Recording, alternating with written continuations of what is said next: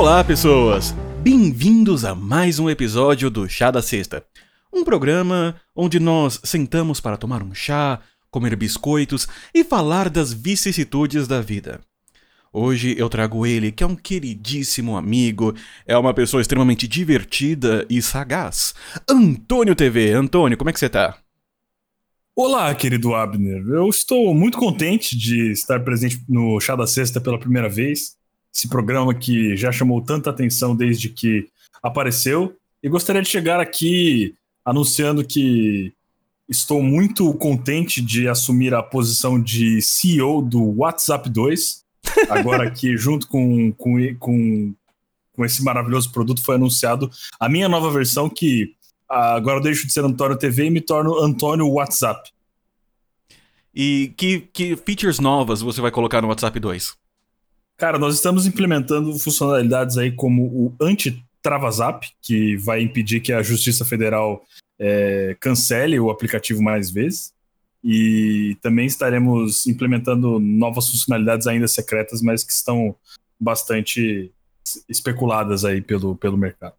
Muito bom, muito bom. E que chá você pegou, Antônio?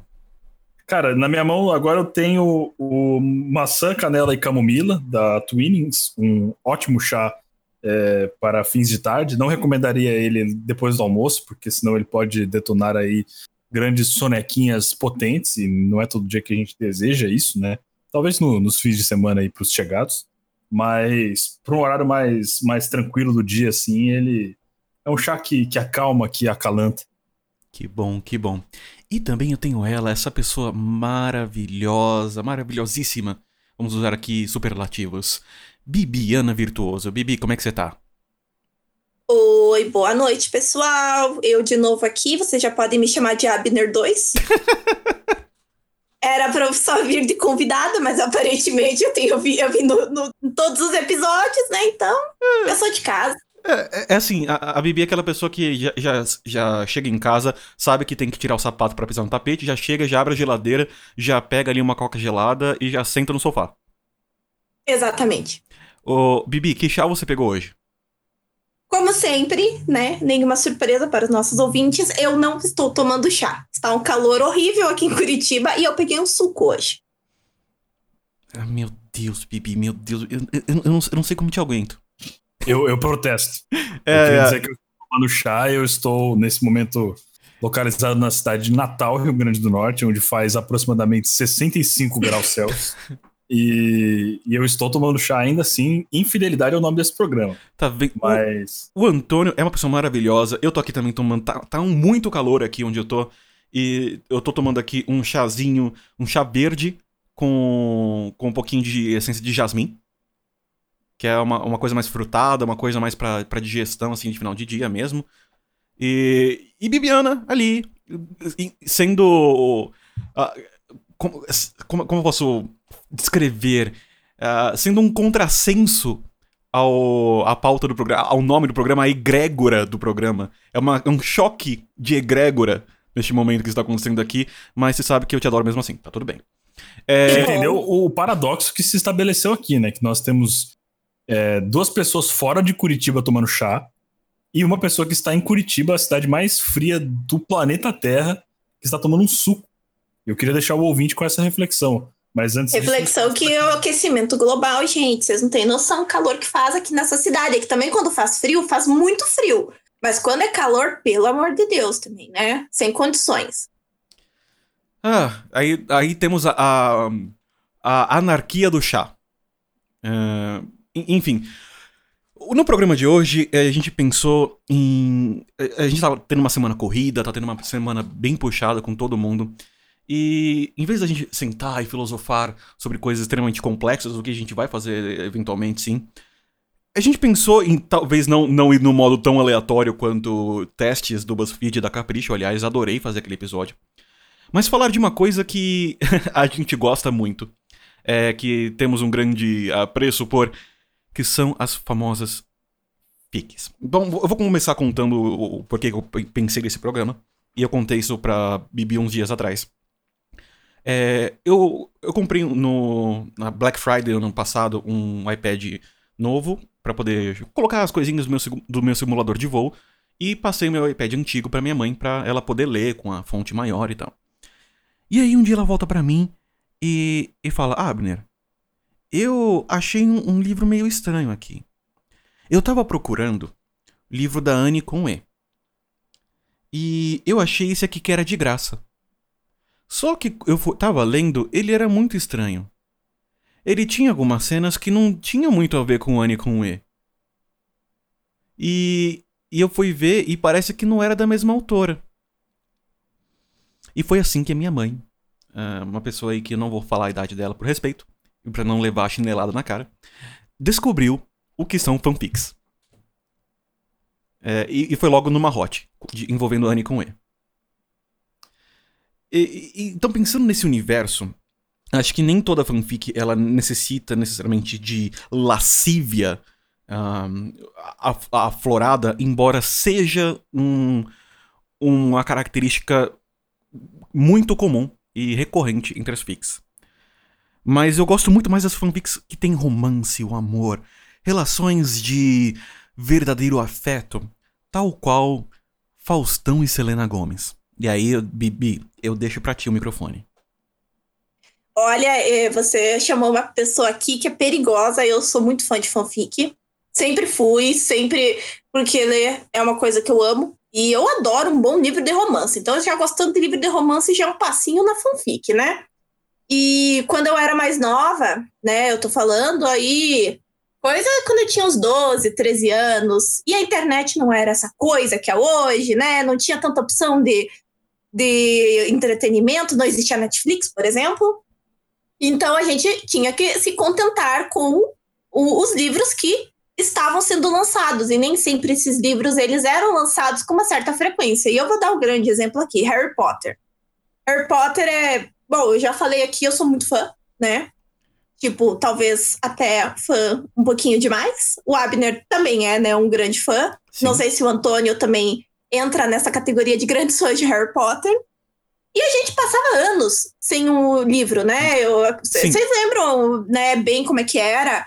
Era questão, a gente chegou a ficar 3, 4 anos sem um livro. Aliás, me permite um parênteses rápido? Gente, claro. Você, ouvinte, você percebe a diferença de idade das pessoas perguntando se elas esperaram ou não para ler o livro de Harry Potter. Sim. E era uma coisa muito louca. A gente ia meia-noite na livraria, né? Bons tempos, inclusive. É, enfim, Harry Potter demorava muito para sair. E daí, a gente tinha que se contentar com as fanfics que rolavam na internet. O falecido Aliança Três Vassouras. Gente, aquilo ali foi o que começou, foi os primórdios do, do Wattpad ali, entendeu? Só que era só fanfic de Harry Potter, era perfeito. Só que, como bem disse o Abner, tem uma questão, né? Que geralmente fanfic envolve cenas um pouco mais quentes, né? Entre os personagens. E até eu vi um tweet esses tempos que falava isso, que jovem que não aprendeu sobre sexo lendo fanfic. E eu acho que isso é a maior verdade. Principalmente jovem nerd. Todo mundo teve uma escola de aprendizado com as fanfics. E não só com isso, né? Também com relacionamentos amorosos, porque a gente, nossa, até hoje, gente, eu, espero, eu esperava muito, assim, que eu ia viver uma fanfic. E eu não tô nem brincando, eu, eu sou muito apaixonada, assim, por, por aquelas histórias, tipo, a menina que esbarra no menino na biblioteca da cidade, e daí eles começam a conversar, e daí eles né, começam a ter um relacionamento. Gente, é um sonho, perfeito. Acho zero defeitos desse tipo de história. Muito clichê, mas eu gosto muito.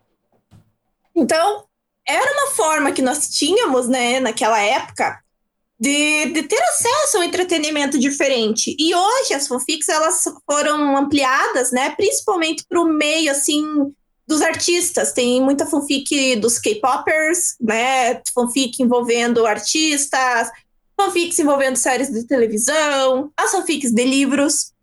E eu já li muita fanfic boa. A gente tá zoando aqui, gente, mas eu li uma fanfic uma vez do Harry Potter que eu perdi ela. Eu não sei onde, onde tá aquela fanfic, mas ela era muito boa. E ela era, tipo, gigantesca, ela tinha quase 300 páginas. E a, e a menina reescreveu, reescreveu não, porque nem tinha o livro, né, o sétimo livro naquela época, mas ela escreveu toda uma história com começo, meio e fim, é, com os personagens, era muito boa. Sério, eu fico muito triste até hoje que essa fanfic se perdeu, porque era uma forma também da gente trabalhar a criatividade, né? Eu, eu fui uma grande escritora de fanfics, tá, gente? Mas não adianta me procurar por aí, porque eu acho que até se sumiram na rede, graças a Deus. Né? E acho que todo mundo tem um passado aí envolvendo fanfics. Não sei vocês aí, o que, que vocês têm de história envolvendo. Ir primeiro, Antônio? Vai, vai você. Com, com prazer. Bom, Bibi, respondendo sua pergunta ali do meio da fala, é, sim. Eu estou, inclusive, colocando meu manto da Lufa Lufa aqui minha capa da Lufa Lufa mais uma vez para é, lembrar os meus tempos de Hogwarts ali, entrando nessa conversa. Eu vou pegar um gancho que você é, mencionou, que eu acho que tem tudo a ver com essa conversa, que é a qualidade de, de algumas fanfics, né? Porque eu sinto que muitas vezes a, a fanfic ela é tratada como uma espécie de gênero literário menor, assim, como se fosse algo alternativo, justamente porque ela é produzida por fãs, né? E, e, eu acho que essa ideia ela é muito anacrônica, é muito deslocada do, enfim, do da contemporaneidade, porque eu arrisco dizer que a fanfic é o maior modo de se contar histórias hoje em dia, que é, a, a, chegou ao ponto de das próprias franquias que, que antes davam origem a um sem número de fanfics Hoje em dia, o, a própria continuidade delas é feita, se não, de verdadeiras fanfics oficiais.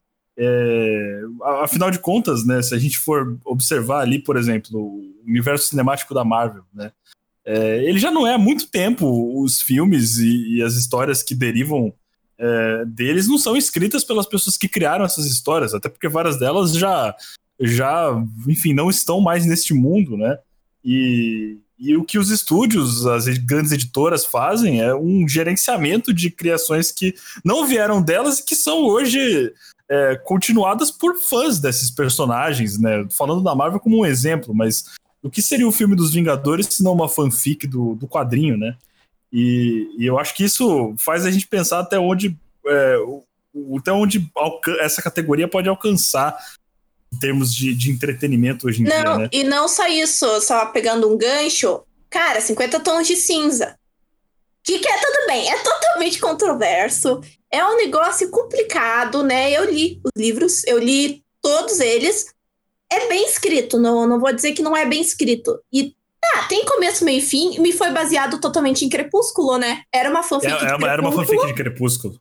Sim, e olha quantos milhões não fez e criou todo um gênero literário que veio depois disso, que são os romances eróticos para adultos, né? Então, eu, eu acho isso bem, bem interessante. Eu vejo que tem outras séries também que estão começando com, é, com, com isso. Uma que era uma fanfic também era aquela After. Não sei, vocês não devem ter assistido. After, After Depois da Verdade, é, e, ele, e ela também foi originada de uma fanfic. E o filme tá lá agora na Amazon Prime, o pessoal assistindo. Eu também li os livros. São bem interessantes, né? Apesar de ser, terem nascido é, em tese né, de uma outra obra. Exato, para a gente ver o alcance poderoso disso, né? Que a gente pode até falar um pouco mais é, sobre isso em algum momento, mas acho que tem tudo a ver com a democratização dos meios de produção e distribuição de conteúdo, né? Porque eu imagino que, sei lá, talvez é, devesse existir fanfics de todos os livros desde os tempos imemoriais. A única questão é que é, até pouco tempo atrás é, os lugares de circulação dessas ficções inventadas por fãs das obras era muito limitado ao próprio círculo pessoal ali, sei lá, se você trocasse manuscritos do, do que você imaginou ali pro orgulho e preconceito com as pessoas do seu clube do livro. Mas, é, mas... É... mas agora eu, eu, você falou, poxa, uma coisa interessante, Antônio. E agora você entrou no meu reino. É, falou de coisa antiga. Fanfics são um fenômeno muito antigo. E eu vou dar alguns exemplos clássicos. Por exemplo, existe uma série de diálogos de Platão. Os diálogos de Platão geralmente eram Sócrates conversando com alguém. Né? Existe uma série de diálogos que são chamados de suspeitos e apócrifos, porque entende-se que não foram escritos por Platão, é, e não necessariamente nem pelos seus discípulos, mas sim pessoas que usaram os mesmos personagens de Platão, e a alcunha de Platão para poder publicar. E aí eu tenho uma lista, por exemplo, os diálogos Alcibíades, é, Clitofon, seg segundo Alcibíades e Parco, amantes rivais, Teges, Minos, definições da justiça, da virtude, Demódoco, Sísifo, Halcyon, Eríxias e Axioco. Todos esses é, diálogos atribuídos a Platão são considerados suspeitos exatamente porque entende-se que foram fanfics históricas e foram relativamente contemporâneas a Platão, um pouco depois dele. E isso é uma coisa na filosofia, tá? Vamos pra teologia. A gente tem um cara chamado Dionísio, que ele é, aparece ali na, na Bíblia, no livro de Atos, é, como um ateniense que Paulo converte no aerópago. E ele era conhecido por isso Dionísio Aeropagita. Só que os escritos dele são todos é, traçados até o século V depois de Cristo. É, de uma escola neoplatônica e, e, e, cristã. Então, você vai ver, é, vai ver uma pessoa usando um personagem do século I, no século V, para poder escrever todos esses textos, um, é, textos teológicos tanto que esse personagem é, passou a ser chamado de Pseudo-Dionísio Aeropagita ou Dionísio, Dionísio Pseudo-Aeropagita. Então, a questão de, de escrever, tipo, de, escrever histórias ou escrever textos baseados em outros autores, usando o conhecimento deles e complementando com seus próprios pensamentos, é um fenômeno comum. Só que antigamente ele era muito mais comum você não só escrever como uma continuação daquele conteúdo, mas também escrever usando o nome do autor original para indicar que você seguia um conceito daquela pessoa. E não Perfeito. precisa nem muito longe. Você, o que, que é a jornada do herói? Né? Todas as histórias que a gente tem hoje é a jornada, são fanfics da jornada do herói.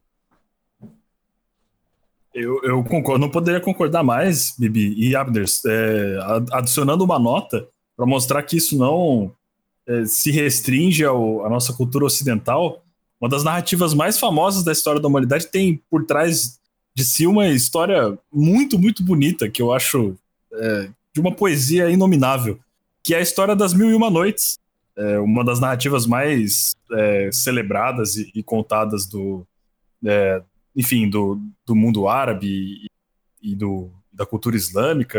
Ela, é, enfim, foi descoberta né, por, por, nós mais ou menos na, no século XVIII, ali na época do iluminismo, através de um, é, de um estudioso francês chamado Antoine Galland, que, que foi traduzir para o francês, na época a língua mais famosa, mais falada no, no mundo ocidental, as lendas né, da, da princesa Sherazade, que contava ali para o sultão é, antes de dormir, para evitar que ele, assim como tinha feito com todas as é, esposas anteriormente a matasse depois que ela dormisse, né? Então ela meio que trucava o cara ali contando grandes histórias e fazendo ele dormir antes dela. E aí, com isso, ela sobreviveu mil e uma noites. Mas qual é a história por trás disso que é tão interessante? É que das muitas lendas que ficaram mais famosas, né? Talvez a, a mais celebrada delas, que é a história do Aladdin, ela é, até pouco tempo atrás não se traçava nenhum registro histórico de que ela tivesse presente nas Mil e Uma Noites originais. E que muito, muito provavelmente quem inseriu a história no meio das traduções foi o próprio Antoine Galland, quando ele estava, enfim, é, transpondo as Mil e Uma Noites para o francês.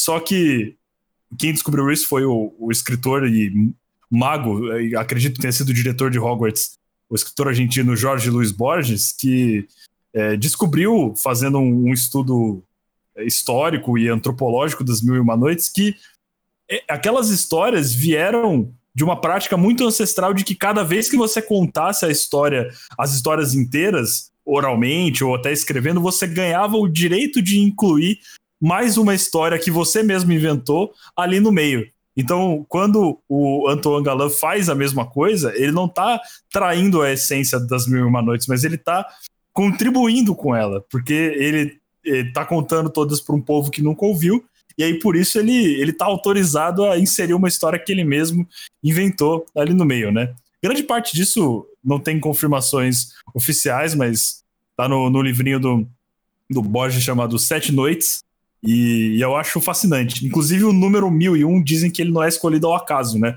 Que mil traz essa ideia de infinito e o, o um acrescido a isso é o infinito mais um, né? Então você tem infinitas histórias para que você nunca morra dormindo, mais uma que você pode acrescentar quando você conta todas elas é, de maneira integral. Mas, enfim, só queria compartilhar isso porque eu acho que talvez as Mil e Uma Noites sejam a fanfic mais longa e mais antiga da, da história da humanidade. É, e não só isso, assim, pensando agora juridicamente, né? Agora eu vou entrar na minha seara aí do direito autoral um pouco. É, talvez a, a, a fanfic seja considerada juridicamente como uma obra derivada, né? Eu não, não tenho, assim, não, não estudei a fundo o tema, não pretendo estudar porque é um tema que eu gosto muito. E, e é justamente isso. É, ela gera. Ela, porque a fanfic, o que ela também pode ser vista como uma releitura de obras.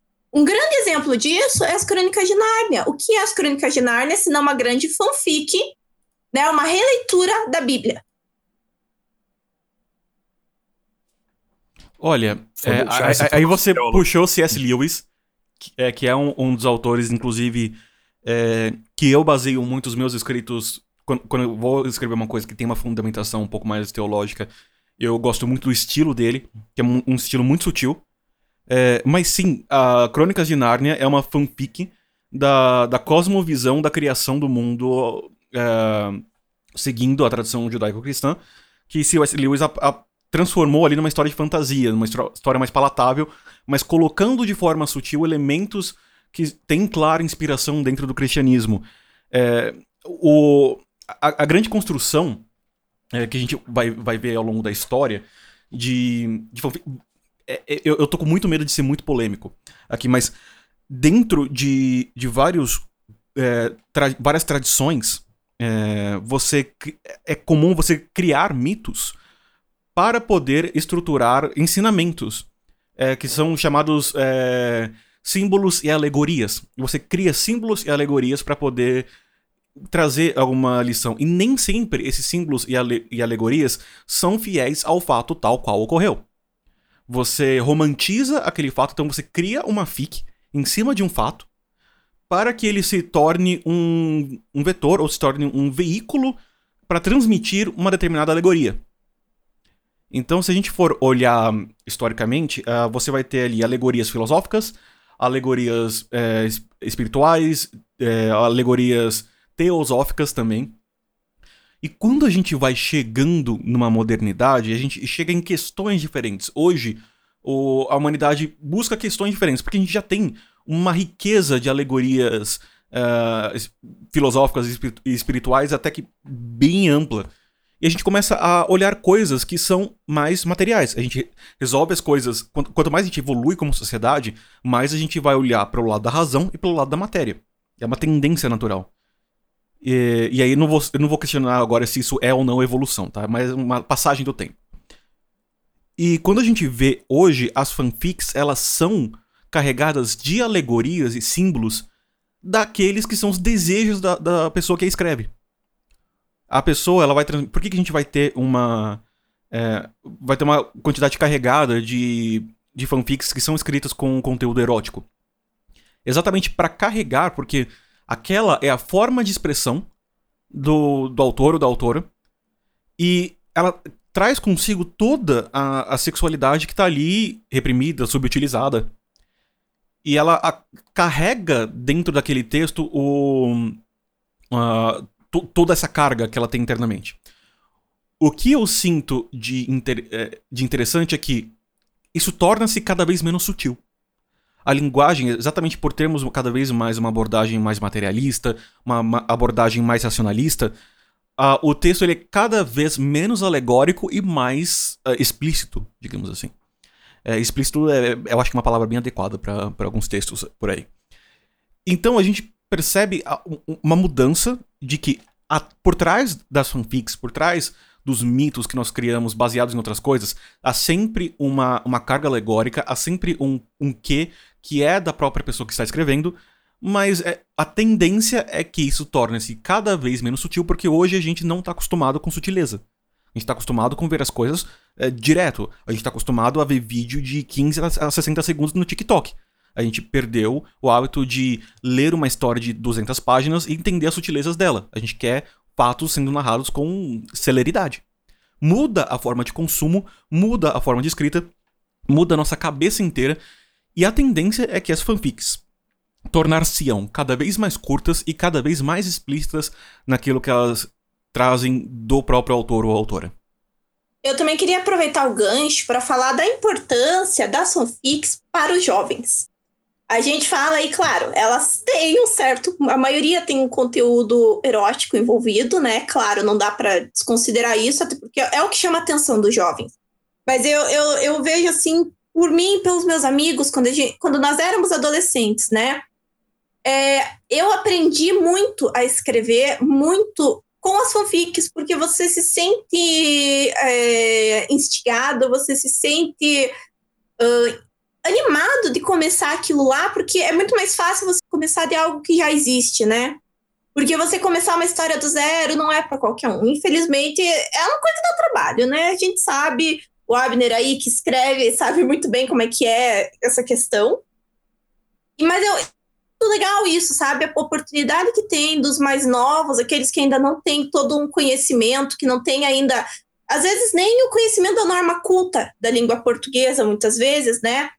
É, mas pelo menos eles estão lá tentando, eles estão lá exercendo a criatividade, estão lendo.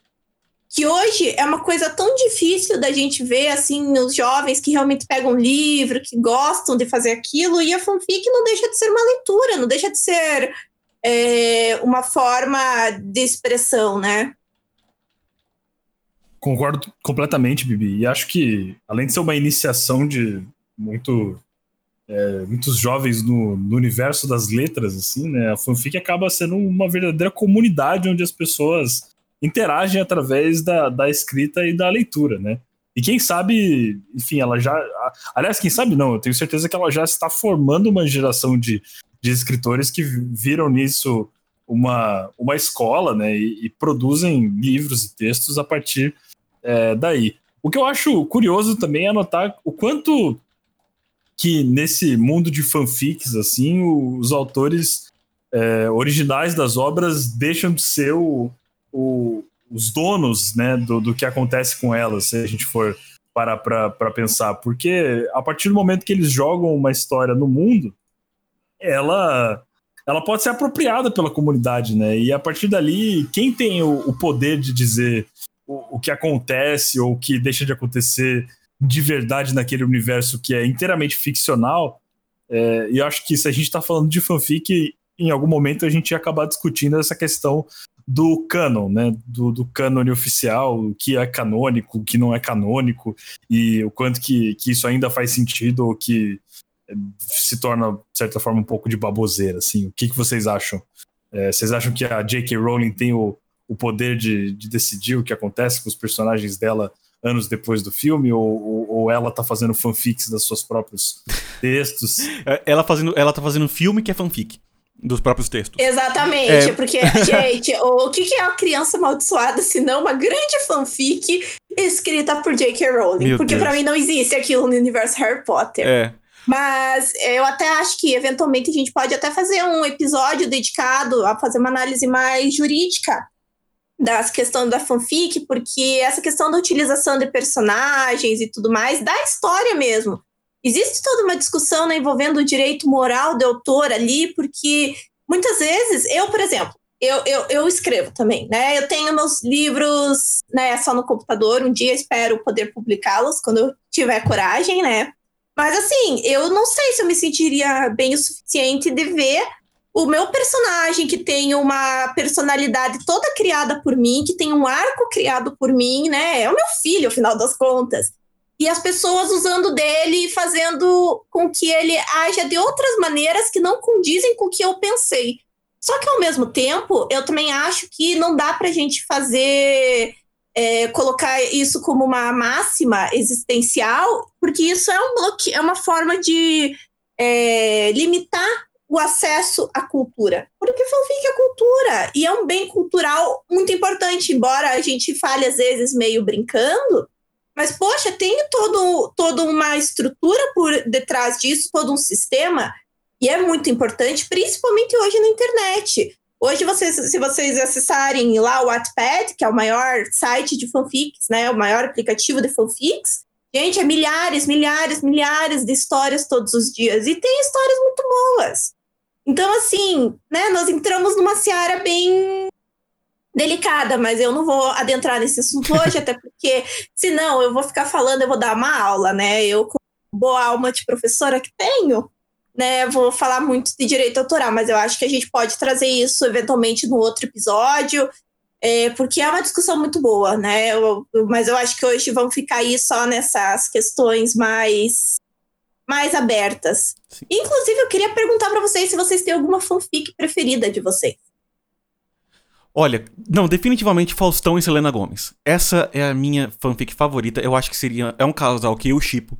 Eu gostaria muito, assim, de ligar a minha televisão num domingo à tarde e, e, ver Selena Gomes cantando ali no programa do Faustão e mandando um beijinho para ele, ele pegando o beijinho, guardando ali no, no bolso, é, com aquela mão dele com um relógio gigante, o bolso.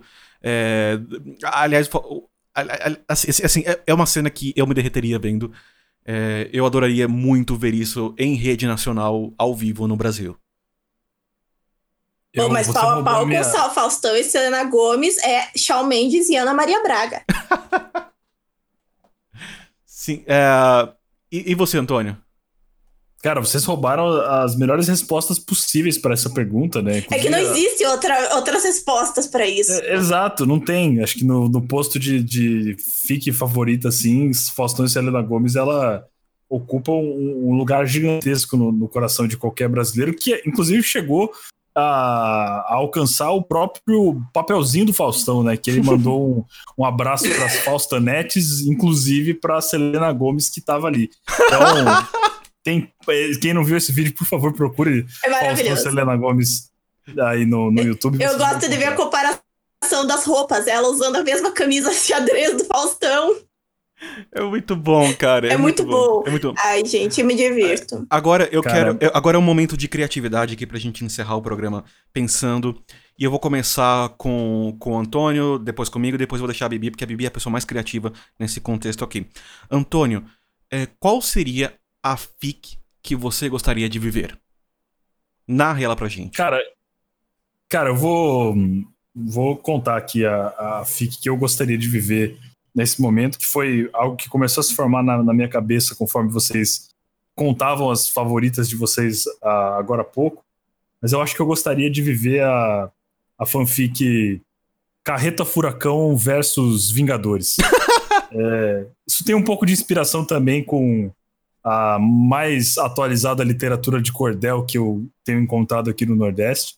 Eu tive a felicidade de ler é, uh, Alien versus Predador versus Lampião.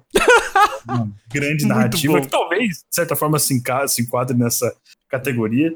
Mas Carreta Furacão versus Vingadores, eu acho que eu me colocaria ali na posição do Fofão, né? Porque é o melhor personagem de longe da, uhum. daquele grupo. É, e, e, teria ali, acho que um começo narrativo muito interessante de como, de um lado, você tem ali o Nick Fury chamando os Vingadores de novo, a iniciativa Vingadores, porque tem uma. É, enfim, um, um, grupo ainda mais forte de, de heróis surgindo ali que está ameaçando a tomar o posto deles no como salvadores da pátria, né? E esses heróis, cara, ninguém entende. Do outro lado, você tem, deixa eu pensar aqui, quem poderia ser o, o Nick Fury da carreira, carreta Furacão, Carlos Imperial. Carlos Imperial, porque que quem já viu o vídeo do. É, um vídeo maravilhoso chamado Meu Pai era o Thor. Tem um grupo de, de brasileiros bailarinos fantasiados de super-heróis, alguns deles que, inclusive, depois doaram suas fantasias para a carreta Furacão, no programa do Carlos Imperial, ali em 1970 e bolinha. Mas aí você tem a, a, a, história da formação dos dois grupos ali, e eles vão é, enfim, juntando forças até que você chega ali num, num embate final para definir quem vai ser de fato o próximo herói que vai salvar a cidade. Os Vingadores chegando com aquele avião ali, todo aquele avião porta-aviões gigantesco, tecnologia das indústrias Stark, e a carreta Furacão chegando, isso mesmo, de trenzinho. E aí eu, na minha posição de fofão, derrotaria ali o. o não sei, acho que o. O Capitão América, sei lá, que estaria comigo usando as minhas habilidades de parkour ao som de Linkin Park. E, e com isso eu alcançaria grandes audiências no, no Ah, Brasil. Meu Deus, é- essa é uma fic que eu adoraria, cara. Eu quero ver nos cinemas isso. Disney, ó, ó, tá eu tô perdendo. ansiosa pra Marvel. com- A Marvel tem que comprar esses direitos, gente. Tá perdendo muito dinheiro. Imagina que massa ver o fofão arrebentando Thanos. Nossa, muito bom. Você sabe que assim, todo. é, todo crossover de heróis começa com eles primeiro tretan- tretando entre si e depois tretando contra o vilão. Exatamente, exatamente. É, claro, Exatamente. Por isso que é- esse é só o começo, né? Essa é o volume 1 ali, pra gente ganhar uma base de fãs, aí a Disney compra, coloca o dinheiro pra fazer os efeitos especiais e a gente chega na, na fase 2, que, que vai ser o fofão arrebentando ou dando um socão na boca do Thanos aí, Cara, ima- imagina a galera indo lá pros Estados Unidos pra filmar em tela verde um cenário que representa Ribeirão Preto. Cara, mas Ribeirão Preto que é o quê? A Califórnia brasileira, então Exatamente. você já pensa aí as Ah, conexões. Bom, é, a minha vou pra um caminho mais romantiquinho, né? Então eu vou pensar numa, numa fanfic, onde, que, é, que é altamente improvável, mas é uma fic, isso mesmo. Então, não estamos em pandemia mais, todos estão vacinados. Já começa aí a fic. É, e, e eu estou lá na Livraria Cultura, do Conjunto Nacional, na Avenida Paulista, em São Paulo, olhando os livros na seção de filosofia. De repente, eu vou olhando, eu vou tateando os livros e encontro um livro de Sêneca. E enquanto, quando eu pego para vou pegar aquele livro, uma outra mão encosta na minha tentando pegar o mesmo livro. Eu deixo ela pegar e aí mostra-se uma garota olhando, pegando aquele livro. E aí e eu, claro, respeitosamente apenas deixo ela pegar o livro, continuo olhando e ela vira para mim e me pergunta: "Você gosta de ler os estoicos?" E. Deus, cara, desculpa, tá difícil manter a seriedade. Você gosta de ler os estoicos? E eu, sim. Sêneca eu gosto muito, mas o meu favorito é. E aí os dois falam a palavra ao mesmo tempo. Tempo. Epiteto. Dali, tomamos. ca- Vamos direto pra um Starbucks, ali na Paulista, tomamos um café, começamos a conversar sobre os estoicos, sobre a arte de viver bem, que é o manual do Equiridion, do, do Epiteto. Falamos sobre a tranquilidade da alma e, a edificar-se para a morte do Sêneca. Falamos sobre o quanto Marco Aurélio é chatão dentre os estoicos. E falamos o quanto nós gostaríamos de deitar nihilistas na porrada, metaforicamente falando, porque somos pacifistas. E passam uns anos e estamos casados, com filhinhos, indo para a Disney e lendo livros de filosofia no voo. Essa é a minha fic. Tem tanta coisa de fanfic nesse meio, eu não sei se é o fim da pandemia ou se é a menina que gosta dos estoicos. Exatamente. Ou se é o fato de uma história de romance em si já ser uma coisa bem não estoica, mas é, eu posso estar falando muita besteira aqui porque é, eu sou especialista nisso. Em falar besteira, no caso, não em estoicismo. ai, ai. Bom, é, Bibi, a sua fic. Olha, eu podia fazer uma fanfic de romance, mas eu vou mudar um pouco, porque eu já tá, eu já falei lá atrás, né, mais ou menos como eu, eu sou apaixonada pelas histórias de era você o tempo todo, Uhum. sabe? Eu amo esse tweet para mim é o melhor tweet de todos que resume fanfics, né? Mas nesse momento eu ia adorar uma fanfic envolvendo é, Star Wars, tá? Eu adoraria que fizessem, tipo, eu escreveria algo do tipo a resistência é, veio pro Brasil e desceu o cacete lá em Brasília. Nossa, é isso que eu queria nesse momento. Ah, mas mas, mas, me, con- me conta é, como você se incluiria nessa fic. Qual, você sendo uma Ah, personagem dessa não, fic. mas daí eu, eu estaria, eu, daí eu ia me alistar na resistência, entendeu? Uhum. Não tem a, a General Organa? Então, eu entraria lá e lá eu encontraria um outro soldado da resistência. Tá? Bonitão também, estilo Pedro Pascal, tá? Que nós temos que mirar alto nas fanfics, é claro, porque não existe gente feia em fanfic. Eu nunca vi uma fanfic que tinha gente feia. E daí nós vamos lutar um ao lado do outro e vamos nos apaixonar perdidamente. E daí vamos salvar o Brasil. Eu acho que é perfeita essa história. Meu Deus. A Leia Organa e Comandante Bibiana. E Pedro Pascal salvando o Brasil. Eu, eu... Perfeito! Tem algum erro na minha história? Não, não, não tem, tem, não tem. Não tem erros. Eu acho perfeito. Eita! Não é melhor, claro, o que o microfone até caiu aqui. Ele ficou muito emocionado com essa história. Mas queria dizer que é eu. Claro, eu... não. É, pode falar. Que eu fico. Não, que eu, que eu fico já empolgado com essa visão de um monte de X-Wing voando sobre a esplanada dos ministérios. Seria e... perfeito, gente. É tudo que a gente queria ver agora. É, bom, é, o, o, o, Antônio, você tem alguma palavra final aí para os jovens fanfiqueiros que estão nos ouvindo? Cara, a palavra é mistério. Br brincadeira, não.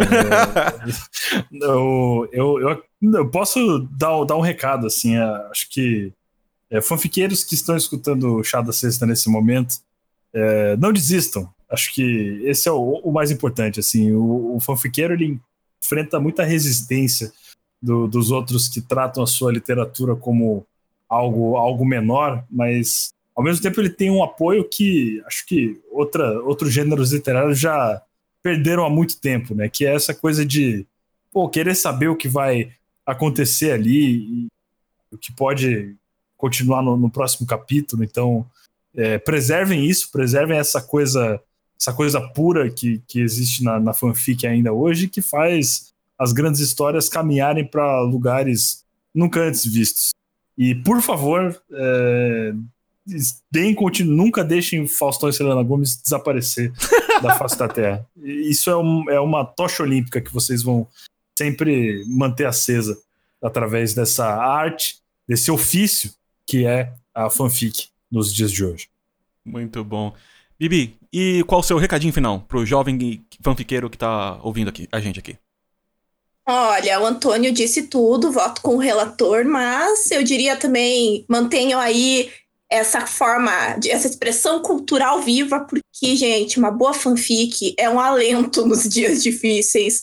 Eu sei porque eu, hoje mesmo aí, né, mais velha, eu adoro abrir o Wattpad, procurar aquela fanfic bem romântica, bem absurda, sabe? Tipo, me apaixonei pelo irmão da minha, da minha melhor amiga, sabe? Aquelas coisas bem bem clichê, eu adoro. Então, assim, mantenham isso vivo. É muito importante e não desistam. Não desistam e sigam tentando aí, escrevendo, que uma hora a escrita vai ficar boa e vocês vão ser reconhecidos. E também, se não for reconhecido, não tem problema, porque a fanfic de vocês vai fazer a alegria de pelo menos uma pessoa. Muito bom. E eu vou aqui é, deixar o meu recadinho para você que tá aí é, querendo escrever uma fanfic. Não se importe neste momento com fama. Não se importe com quantas pessoas vão ler. Tá? É, porque a menos que você deseja tornar-se um escritor ou escritora profissional, qualquer coisa além do, do da sua própria prazer de escrever é, vai ser vaidade. A realidade é essa. Então, não se preocupa na, com a aprovação de terceiros. Não se preocupa se a, a pessoa X gostou ou não gostou da sua fic. Se preocupe em se você está gostando de produzir aquilo. Se preocupe se você gosta da história. Se, se preocupe se aquilo é o que você gostaria de ler. Tenha prazer nas coisas que você faz. Escrever profissionalmente é outra história. Tá? Você vai ter técnica, você vai ter muita prática, mas todo mundo que escreve com técnica, com prática, começou escrevendo mal. E se você se permitir uh, deixar levar pela opinião de terceiros, primeiro que você vai cont contaminar o seu próprio estilo. Você vai escrever o que outras pessoas querem, não o que você quer escrever. Segundo, que você pode se desanimar caso a primeira, seus primeiros textos sejam ruins. E é possível que, de uma perspectiva crítica literária, sejam. Mas e daí? Seja feliz. Escreva as fics que te façam feliz. E por hoje é só, pessoal. Se você quiser deixar algum comentário, você pode mandar ali no meu Twitter, BraveSarAlmeida, no Instagram também, que é o mesmo, BraveSarAlmeida, ou no site www.chadacesta.com.br. Tchau, tchau e até a próxima semana.